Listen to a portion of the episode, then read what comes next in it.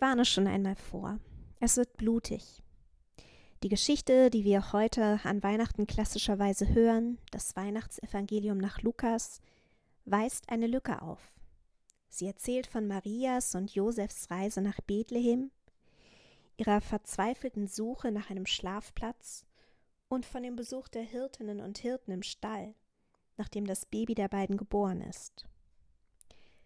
Verschweigen tut sie uns allerdings ein Detail, das, würde man es der Geschichte hinzufügen, möglicherweise doch einige Seiten in Anspruch nehmen würde, nämlich Jesu Geburt. Die Bibel sagt uns zwar, dass Jesus zur Welt gekommen ist, aber nicht wie. Als eine, die selber ein Kind gekriegt hat, interessiert mich das aber. Ob es recht schnell ging oder überraschend, und das Paar sich danach glücklich in die Arme gefallen ist. Oder ob dieser Prozess mehrere Stunden, vielleicht sogar Tage gedauert hat und ob er sehr schmerzvoll und darüber hinaus blutig und von vielen Schreien begleitet gewesen ist. So eine Geburt ist ja ein brachialer Akt. Für eine Frau unter den hiesigen Umständen, dort im kalten Stall, zwischen Ochs und Esel, vielleicht sogar lebensbedrohlich oder traumatisch, denn die Geburt ihres ersten Kindes hatten sich Maria und Josef sicherlich anders vorgestellt und vermutlich auch anders vorbereitet. Dass man sie kurzfristig zur Volkszählung nach Bethlehem beordert hatte, war einfach ganz großes Pech. Und so stelle ich mir vor, wie Josef die Geburt seiner Verlobten begleitet, ihre Hand beim Atmen und Pressen gehalten, ihr mit einem Tuch den Schweiß von der Stirn getupft oder sich von ihr vielleicht sogar hat anschreien und des Raumes verweisen lassen müssen, nervös zitternd in der kalten Winternacht und in großer Sorge, was wohl noch werden wird. Außerbiblische Quellen erwähnen zwar eine herbeigerufene Hebamme, hm, aber mal ehrlich, die beiden waren fremd in der Stadt. Möglicherweise hat diese Aufgabe auch einfach Josef übernommen. Das wäre ungewöhnlich für einen Mann zur damaligen Zeit, aber wer weiß, in jenen Tagen trat schließlich auch Gott seine Reise in die Welt durch den Geburtskanal einer Frau an. Marias Gebären wird in den biblischen Texten verschwiegen.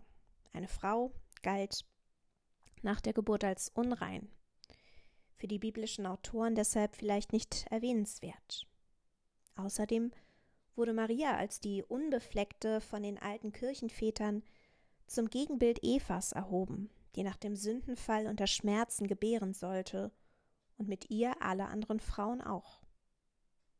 Vielleicht liest man deshalb nichts von Marias Geburtsschmerz in der Bibel, auch wenn es den höchstwahrscheinlich doch gegeben haben wird. Aber warum nun ausgerechnet das Gebären thematisieren am heiligen Abend?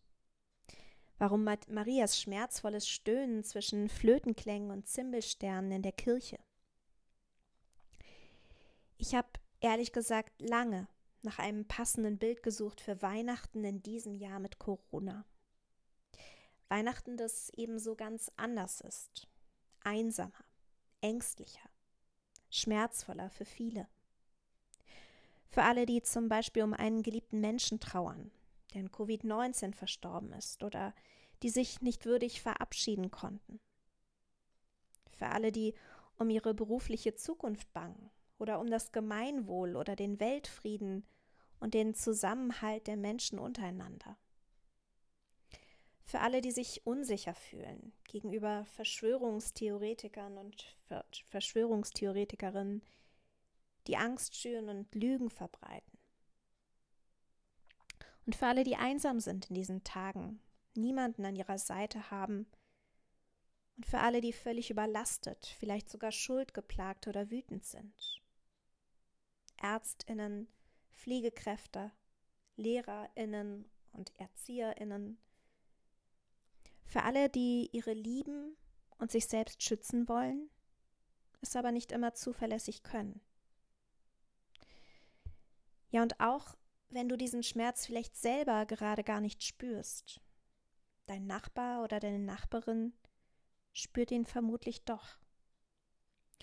Und über diesen Schmerz, der in diesem Jahr die Weihnachtsfreude doch irgendwie trübt, da möchte ich nicht einfach schweigen, ihn nicht kleinreden oder zukleistern mit Trostworten, die vielleicht nur an der Oberfläche kleben und durch deine Tränen wieder abgerissen werden. Ich will diesen Schmerz hineinholen in die Weihnachtsgeschichte von Maria und Josef und die vielen Stunden, die vergingen, bis sie ihr neugeborenes Kind endlich in den Armen halten und sich freuen konnten über dieses kleine, große Wunder. Weihnachten, das klingt so platt, aber so ist es eben. Weihnachten ist in diesem Jahr eine schwere Geburt. Und vielleicht dauern die Wehen bei dir ja noch an. Vielleicht muss erst noch der verspätete Weihnachtsgruß bei dir eintrudeln oder der unverhoffte Ein Anruf einer guten Freundin. Vielleicht braucht es noch die Nachricht über den erfolgreichen Impfstart oder die sinkenden Infektions- und Todeszahlen, damit das Weihnachtslicht dann auch bei dir leuchtet. Vielleicht braucht es die strahlenden Augen deines Kindes unter dem Tannenbaum, denen der Lockdown auf einmal egal ist, oder das Familienfrühstück über Zoom, oder den Segen im Online- oder Radiogottesdienst, bis du wirklich spürst, jetzt ist es geschafft jetzt kann für mich endlich Weihnachten werden. Und dann hörst du die Worte des Engels, der zu dir sagt, fürchte dich nicht. Siehe, ich verkündige dir große Freude. Und du hörst sie ganz tief in deinem Herzen. Mich selbst macht dieses Corona-Jahr unendlich ratlos. Aber eines, das weiß ich. Es wird Weihnachten werden.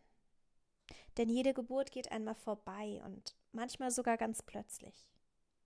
Der Schmerz tritt dann oft in den Hintergrund und was bleibt, ist das Gefühl, etwas Unglaubliches geschafft zu haben und auch weiter schaffen zu können.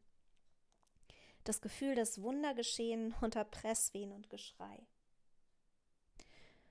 Und so wünsche ich mir für uns alle, dass wir in diesen Tagen schauen, wie wir einander Geburtshelferinnen und Geburtshelfer werden können, damit die Hoffnung wieder in unsere Welt kommt. Und ich wünsche mir, dass uns die schwere Geburt von Weihnachten zusammenschweißt, miteinander verbindet, wie sie es bei Eltern tut, die so eine Geburtserfahrung miteinander gemacht haben. Und dass wir irgendwann einmal zurückblicken auf diese Zeit mit Corona und realisieren, was wir und unsere Kinder damals auch fürs Leben gelernt haben. Dass es besser ist, sich am schwächsten Glied in der Kette zu orientieren als am Überleben der Stärkeren. Und dass es die kleinen, alltäglichen Gesten der Mitmenschlichkeit sind, die uns zu Ebenbildern Gottes auf Erden machen. Dass es gottgesetzte Grenzen gibt, die wir eben nicht verändern können. Und dass menschengemachte Grenzen verschiebbar sind und dass das letzte Wort eben doch nicht die Halsstarrigen haben, sondern die flexiblen. In der Dunkelheit strahlt der Stern. Gott geht dahin, wo es weh tut. Damals in das von den Römern besetzte Land Israel in den kalten Stall in Bethlehem. Heute liegt Gott vielleicht nicht als Baby im Stall, sondern trägt Maske mit zwei Meter Abstand, aber ein Licht, das über alle Distanzen strahlt. Um es mit Worten des Musikers Max Prosa zu sagen. Und am Ende dieser Nacht kommt die Liebe an die Macht, und wir stehen zusammen hinter uns die Welt in Flammen. Ja, am Ende dieser Nacht hat ein Funke sich entfacht, wird sich frei entfalten. Keine Angst. Nichts bleibt beim Alten. Amen.